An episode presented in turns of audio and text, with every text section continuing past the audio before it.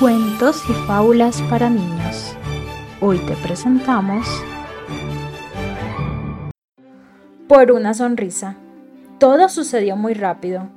Cuando quiso darse cuenta, ya lo tenía al lado con esa cara de mal genio que tanto lo asustaba. Pero le cayó bien, y eso que todos decían que era muy raro. Jeremías, apártate de ese monstruo, le decían. Pero Jeremías, sin hacer caso a los demás, sonreía cada día a ese monstruo que tenía cara de pocos amigos.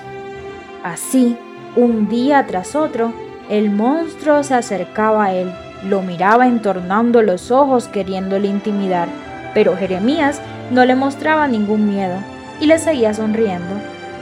Poco a poco, al monstruo le iba cambiando el rictus de la cara. Ya no parecía tan enfadado. Incluso algunos vieron cómo empezó a esbozar lo que parecía una sonrisa. Una tarde, fue Jeremías el que buscó al monstruo y sin decir nada se sentó a su lado. Extrañado, el monstruo lo miró y luego le sonrió abiertamente.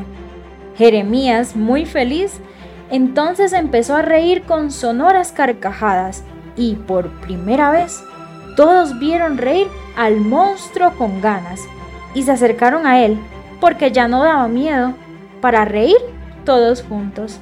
Y todo sucedió por una sonrisa. Y colorín colorado, este cuento se ha acabado.